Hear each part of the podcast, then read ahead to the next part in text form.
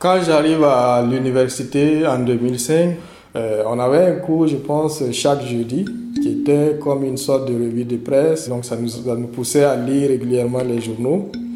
Et moi, je, voyais en fait que c'était déjà tout ce que je voyais, je ne me retrouvais pas. C'était toujours sur des questions politiques. Et quand on parle de questions agricoles, c'est toujours en termes d'aide et tout ça. Alors que moi, j'ai grandi dans un milieu où je voyais les agriculteurs, c'était pas vraiment des gens qui étaient comme des nécessités, qui sont assis, qui attendent de l'aide. Ils avaient, vivaient leur vie à leur façon. Et, c'était tout. Mais les journaux présentaient euh, ce monde-là comme euh, un monde qu'il fallait sauver de tous les maux, incapable de faire quoi que ce soit par lui-même. Et ça, c'est quelque chose que je trouvais euh, comme une sorte d'injustice, comme une sorte d'injustice par rapport au monde d'où je venais. Et pour moi, c'est vraiment important que les gens puissent voir, que le monde puisse voir des jeunes Africains qui font beaucoup de choses à partir de rien c'est ce que j'ai envie d'apporter à mon pays, à mon continent en tant qu'Africain.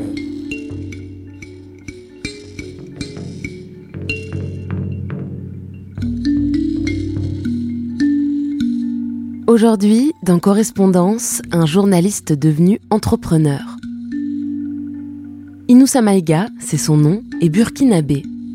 Avec le média qu'il a fondé, il se bat pour changer le regard porté sur le secteur agricole en Afrique et donner une chance, de la visibilité à ceux qui innovent à travers le continent.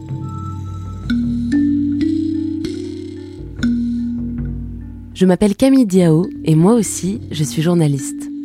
Ces derniers mois, j'ai eu l'occasion et la chance de discuter avec des reporters, des blogueurs, des acteurs des médias à travers le monde. Je les ai longuement écoutés me raconter leur parcours, leurs inspirations, leurs combats je leur ai posé beaucoup de questions aussi, et de fil en aiguille, j'ai vu se dessiner un certain nombre de correspondances, des convictions communes, des idées, du courage, de la passion. Ils sont dix, ils viennent du Burkina Faso, d'Égypte, du Myanmar, et dans cette série de podcasts, je leur tends le micro.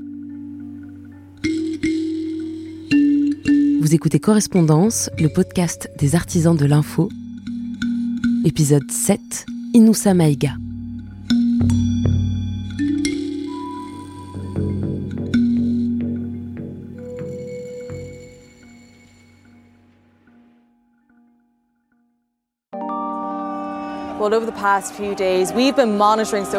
الآن بالنسبة للديمقراطية. Он рассказывает о Но мы видим, что высокая явка.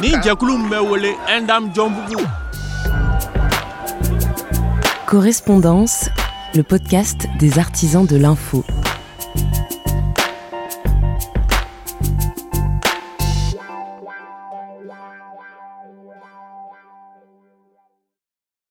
Inoussa Maïga est le fondateur d'AgriBusiness TV, une plateforme vidéo online qui met en avant le secteur agricole et ses innovations dans une dizaine de pays d'Afrique.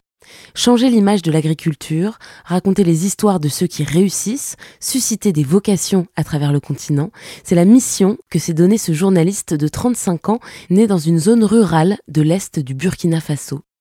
Et pourtant, comme vous allez l'entendre, Inoussa Maïga a longtemps été fâché avec l'agriculture. Le petit Inoussa grandit dans les années 90 dans une très grande famille, 16 enfants au total, entre son oncle et son père, dont les maisons mitoyennes donnent sur la même grande cour. La famille vit de la culture du riz, du maïs, du mil, de l'élevage du bétail. Inoussa, poussé par sa mère, a la chance de briller à l'école.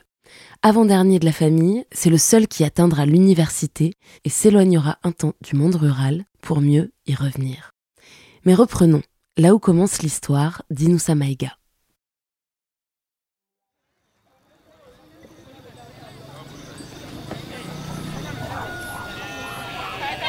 Je suis né et j'ai grandi à Fadan à l'est du Burkina Faso. Et pour moi, donc, euh, ça a été une enfance, j'allais dire, euh, heureuse dans cette euh, petite ville de, l'est du Burkina, très peu développée, hein, même à ce jour, où, où l'activité agricole et pastorale rythme quasiment le quotidien de pratiquement toutes les familles.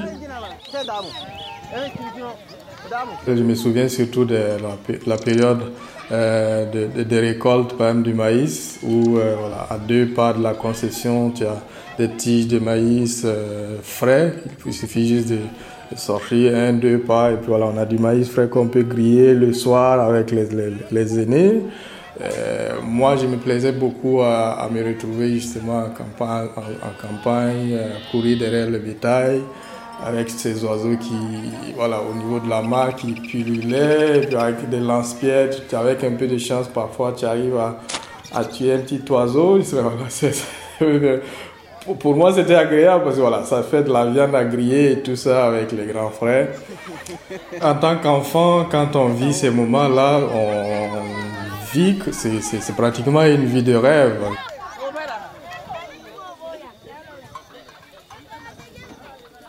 L'un des avantages d'avoir grandi dans les années 90 dans cette partie du Burkina, c'est justement le fait qu'on n'avait pas nécessairement conscience de vivre une vie modeste, puisqu'il n'y avait pas vraiment de grand écart entre les camarades. Tout le monde partait à l'école à pied ou à vélo au plus.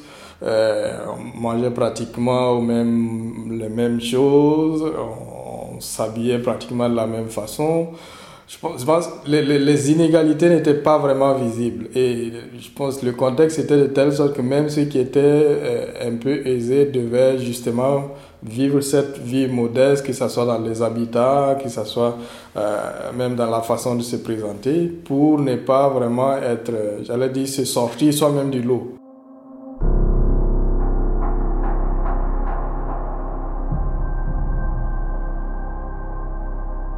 L'un des événements majeurs dans mon cursus scolaire a été notamment euh, l'assassinat du journaliste Norbert Zongo en 1998.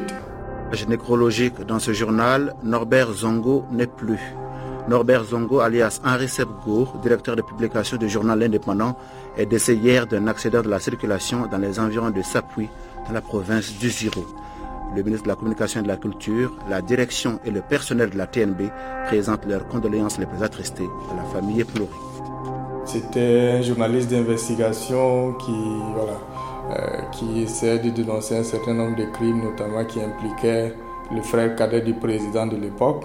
À l'époque, moi j'étais en, en, classe de quatrième et je ne connaissais rien du tout euh, de l'homme ni de son travail je, me rappelle juste que c'est un beau matin sur le chemin de l'école, on a croisé d'autres camarades qui étaient allés plus tôt que nous et qui revenaient et qui nous faisaient comprendre que voilà, il n'y a pas classe parce qu'il y, a le bureau des élèves qui a déclenché une grève et la cause était en fait euh, euh, l'assassinat d'un journaliste euh, célèbre à Ouagadougou.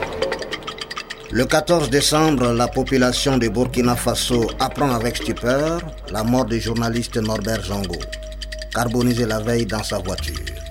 Accident ou meurtre? Comment et pourquoi Norbert Zongo a-t-il trouvé la mort? Quelles sont les circonstances de ce décès troublant? Ces questions sont sur toutes les lèvres. Des milliers d'étudiants et d'élèves descendent spontanément dans la rue pour exiger du pouvoir des réponses. Pour nous, dans les premiers instants, c'était une joie. On avait l'occasion d'aller sur le terrain de foot plutôt que d'aller en salle de classe. Et c'est par la suite qu'on a commencé à se poser des questions, mais qui est Norbert Zongo? Parce que ça a été vraiment une grave crise dans tout le pays pendant des mois, pas d'école, des grèves, la course-poursuite entre les forces de l'ordre et les élèves, et tout ça, avec certains qui sont tués et tout ça.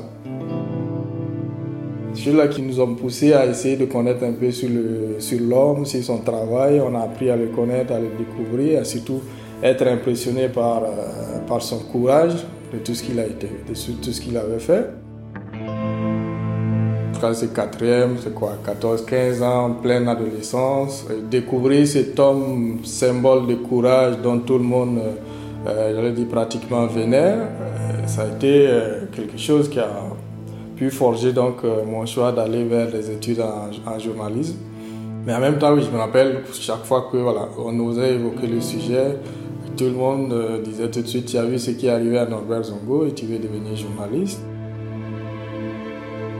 La presse en démocratie est le témoin de l'opinion publique. Et qui est l'opinion publique?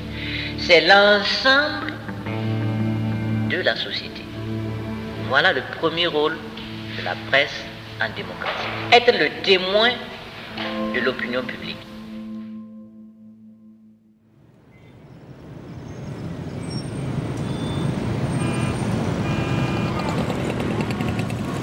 Quand j'arrive à l'université en 2005, je pense que c'est un nouveau monde complètement pour moi.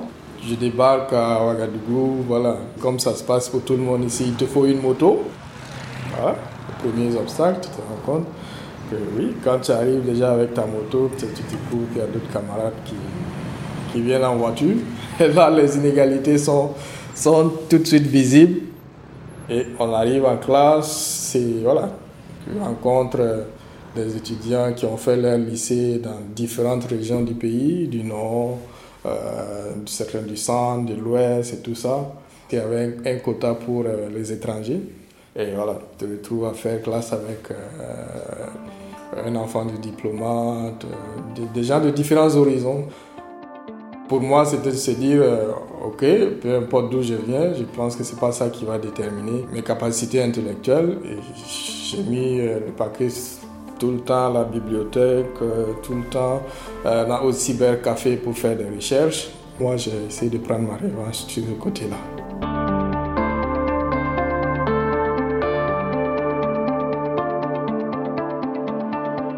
On avait un cours, je pense, chaque jeudi, qui était comme une sorte de revue de presse où, par groupe de deux, on devait présenter, faire le point pendant quelques minutes de ce que dit la, presse. Donc ça nous, poussait à lire régulièrement les journaux. Et moi, je, voyais en fait que c'était déjà tout ce que je voyais, je ne me retrouvais pas. C'était toujours sur des questions politiques. Et quand on parlait un peu des de provinces, c'est parce qu'un ministre, euh, le président s'y déplace. Quand on parle des questions agricoles, c'est toujours en termes d'aide et tout ça. Alors que moi, moi, j'ai grandi dans un milieu où je voyais les agriculteurs que je connaissais, que ce soit dans ma famille ou dans le voisinage, c'était pas vraiment des gens qui étaient comme des nécessités, qui sont assis, qui attendent de l'aide. Ils, avaient, ils vivaient leur vie à leur façon et, c'était tout. Mais les journaux présentaient euh, ce monde-là comme euh, un monde qu'il fallait sauver de tous les maux, incapable de faire quoi que ce soit de, par lui-même. Et ça, c'est quelque chose que je trouvais euh, comme une sorte d'injustice, comme une sorte d'injustice par rapport au monde d'où je venais.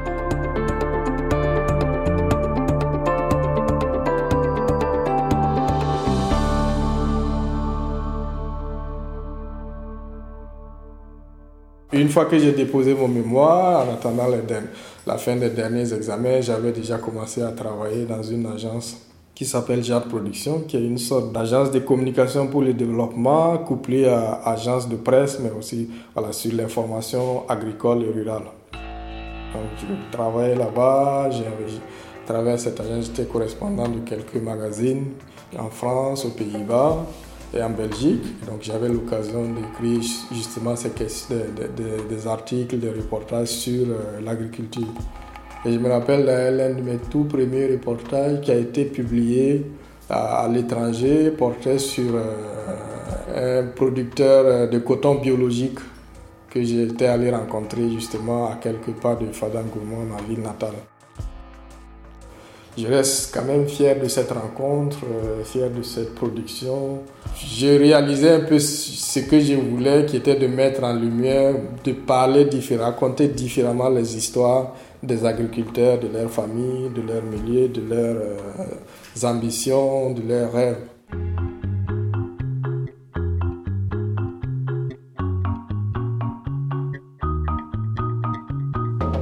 Alors, dès 2012, je me suis inscrit pour un master en ligne qui était donc offert par l'École supérieure de journalisme de Lille, qui est un master en management des médias. À la fin de ce master, j'ai beaucoup appris des choses tellement intéressantes euh, que j'avais envie d'appliquer.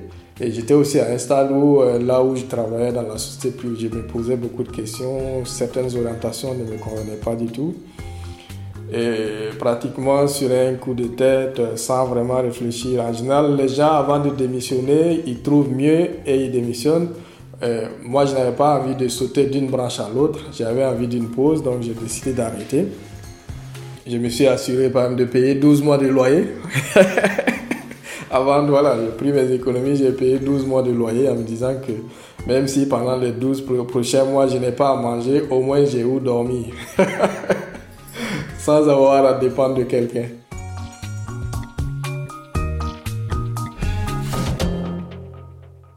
Je me suis mis à réfléchir sur euh, l'orientation que j'avais envie de donner à ma vie, à ma carrière.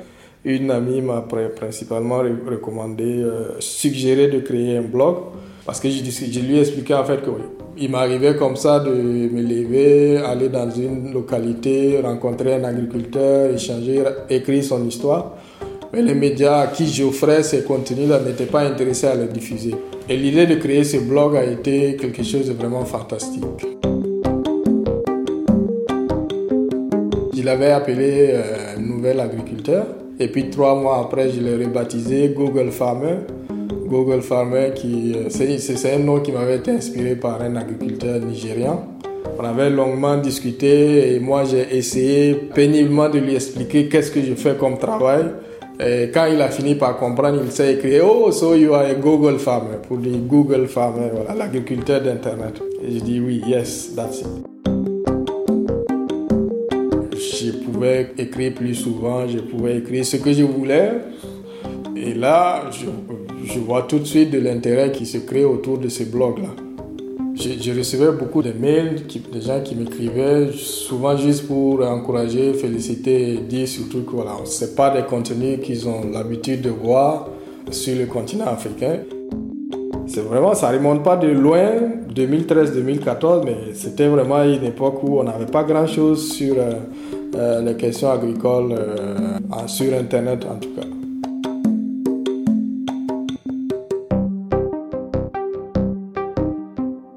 À l'époque déjà, euh, à l'époque j'avais créé une section sur le blog qui s'appelle Agribusiness TV où je mettais quelques vidéos que j'ai filmées avec euh, un appareil photo sur le terrain et tout ça. Et j'avais commencé à voir en fait que la vidéo, les vidéos avaient plus de succès que le texte. Et c'est là où j'ai commencé à réfléchir en 2014, qu'est-ce qui pouvait être fait pour un média euh, audiovisuel euh, sur l'agriculture, sur le monde rural. Parce que le texte ne nous permet pas vraiment de visualiser de quoi on parle. Et pour moi, la vidéo offrait cette puissance-là, cette combinaison entre l'audio, le texte et le visuel qui permet à des gens de découvrir réellement c'est quoi le monde agricole burkinabé. L'idée, c'était vraiment, encore une fois, raconter à travers la vidéo, raconter des histoires d'agriculteurs, d'agricultrices, montrer ce qu'elles font de positif, montrer ce que les jeunes en milieu rural font dans le domaine agricole et tout ça. Écrivé le concept et puis euh, en 2015, je suis tombé sur un appel à projet. C'est une institution, un centre donc spécialisé de l'Union européenne qui s'appelle CTA, Centre technique de coopération agricole et rurale, qui avait lancé un appel pour avoir des propositions de projets qui faisaient le lien entre jeunes, agriculture, éthique dans les régions, dans les trois régions, Afrique, Caraïbes, Pacifique. Et moi, tout de suite, je me suis dit, OK, mon projet de médias, c'est quelque chose qui cadre tout à fait avec ça. J'ai écrit, j'ai rapidement finalisé, adapté et postulé. Ils avaient reçu autour de 500 à 600 projets et ils n'ont retenu que 5 projets à financer. Et j'avais la chance que Agribusiness TV fasse partie des cinq projets retenus. Donc, ce qui permet peut-être d'élargir les ambitions. Il n'était plus question de se contenter de juste des moyens pour soi-même être sur le terrain à faire ça, mais de réunir une vraie équipe, développer un vrai projet éditorial pour produire euh, des contenus qui vont au-delà du Burkina Faso. L'idée de l'Internet, c'est justement ce que c'est sans frontières. Et moi, j'avais envie de faire voyager les gens sans avoir à se déplacer. Les amener, amener les jeunes burkinabés à découvrir ce que les jeunes camerounais font dans le monde agricole. Amener les jeunes béninois à montrer aux jeunes ivoiriens ce qu'ils font de mieux dans, dans le monde agricole. J'ai essayé de voir dans quelle mesure faciliter l'alimentation du bétail. L'élevage de porcs, c'est une passion pour moi. Nous, nous avons décidé de produire l'oignon en saison pluvieuse. Nous avons créé une marque qui permet aux gens d'avoir un miel de qualité parce que nous sommes soucieux de la santé des populations. Nous nous sommes orientés particulièrement vers l'aloe vera parce que c'est une plante qui a plein de vertus. Mes ambitions seraient de créer un centre de formation dans lequel tous ceux qui le désirent pourront venir et apprendre le métier d'élevage du poisson. L'élevage en général en agriculture, j'ai appris avec le temps. Moi, ce, projet, c'était plus qu'un projet, c'est même un bout, de, un bout très important de ma vie parce que 2015 aussi, je venais de me marier. Et ce projet de médias-là nous permettait aussi d'avoir quelque chose euh, à nous, d'avoir quelque chose sur lequel on allait travailler ensemble. En novembre 2015, on a commencé à développer le, concept. On a travaillé de bout en bout ensemble jusqu'à voilà, le, développement de différentes plateformes, le site web, euh, les, pages euh, Facebook, euh, Twitter et tout ça. ainsi que les applications mobiles bilingues. Elle est plus anglophone, donc voilà, ce qui permettait de ne plus se contenter de contenu en français, mais dans les deux langues, français et anglais. C'était vraiment, c'est vraiment une bonne combinaison pour moi si je, quand j'y pense aujourd'hui. Et en mai 2016, on arrivait au grand moment, après deux, trois reports, à organiser le lancement officiel du média AgriBusiness TV. C'était vraiment quelque chose, quoi.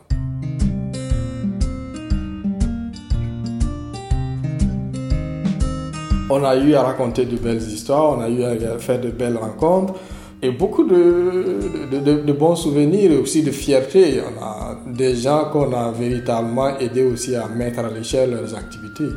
Euh, je pense justement à ce jeune Ivoirien qui était au départ banquier et qui a quitté son emploi pour euh, se mettre dans la production artisanale de chocolat. Le défi que j'ai voulu relever, c'est que la Côte d'Ivoire n'a pas de fabricants, des personnes qui savent fabriquer le chocolat. Donc vraiment, c'était pour moi un challenge pour moi pouvoir relever ce défi-là et qu'un Ivoirien soit à la fin de la chaîne de transformation. Donc c'est pour ça que ça m'a motivé. Je me rappelle quand on réalisait la vidéo sur lui, il avait une production d'environ 2 tonnes de cacao par an. Après la vidéo, la vidéo a eu tellement de succès qu'il a été contacté de partout dans le monde, de la Belgique, de l'Azerbaïdjan. Lui-même, il, disait, il me disait que c'est la première fois qu'il est allé sur Google pour voir où se situe ce pays-là, parce qu'on l'appelle pour dire, voilà, c'est depuis l'Azerbaïdjan, on a vu la vidéo, on est intéressé à travailler avec vous et tout ça. Il a eu des commandes qui passaient, voilà, qui atteignaient les, les 10 tonnes de cacao par mois. Voilà par mois, c'est un impact phénoménal. Et encore plus quand ce sont ces entrepreneurs eux-mêmes qui reconnaissent que oui, AgriBusiness TV a été quelque chose d'important dans leur parcours. Il y en a tellement aujourd'hui qui sans hésiter vont le dire et c'est une grande fierté.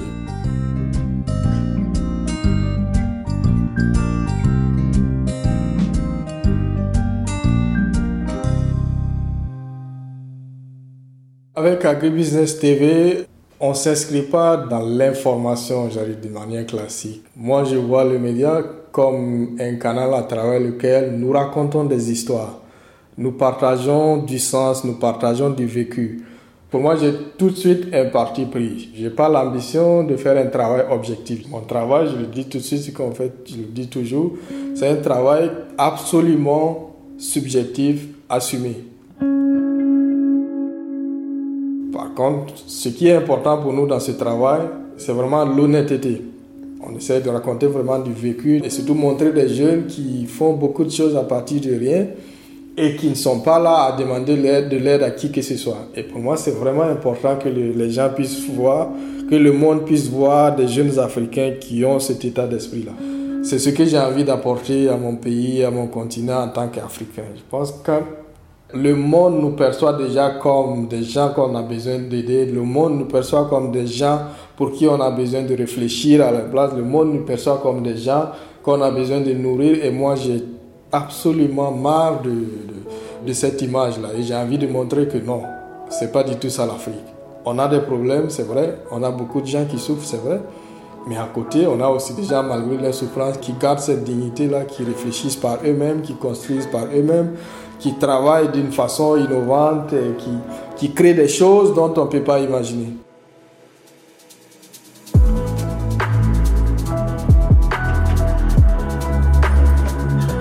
Moi, pendant tout mon cursus, je pense que l'école était vue comme un moyen d'échapper au monde agricole. Rappelle depuis l'école primaire, euh, les menaces des enseignants qui disaient à certains, si tu ne travailles pas bien, on va te renvoyer à tes parents pour qu'ils t'envoient dans les champs. À la maison, si tu refuses d'étudier, on te dit, ah oui, de toute façon, si tu ne veux pas l'école, on va t'amener au champ. C'était comme euh, la, tête d'enfant, c'était devenu comme, ok, si tu veux euh, vraiment montrer que tu es capable de quelque chose, que tu as un cerveau, c'est de tout faire pour éviter de finir agriculteur. La vie de rêve que tu voyais, tu te dis, ok, peut-être il faut que tu sois mieux que ça. Être enseignant, c'est déjà mieux que ça. Être infirmier, c'est déjà mieux que ça. Tu commences à développer de nouvelles ambitions tout petit en méprisant ce que le milieu dans lequel tu as grandi, qui est le monde agricole. Et donc, c'est pour ça que je dis, j'ai longtemps été fâché avec l'agriculture. J'essaie de me réconcilier avec ce monde-là à travers le travail que je fais je suis allé jusqu'à l'université, j'essaie de mettre ces connaissances-là au service du monde agricole.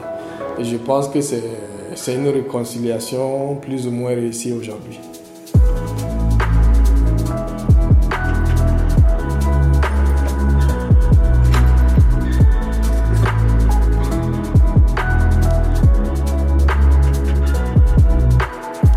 L'histoire d'Inoussa Maïga est celle d'une quête personnelle, d'une réconciliation, mais aussi celle d'un engagement. Avec Agribusiness TV, il travaille à construire en Afrique un secteur agroalimentaire prospère et durable, et donc à assurer, par la souveraineté alimentaire, l'avenir du continent.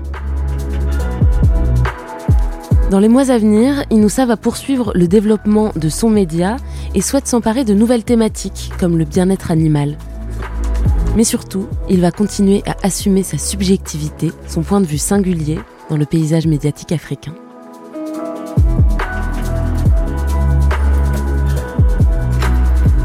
Correspondance est une série portée par CFI, l'agence française de développement média. Dans le prochain épisode, je vous présenterai Nibras Al-Mamouri, une journaliste irakienne qui porte la cause des femmes en étendard. À très vite.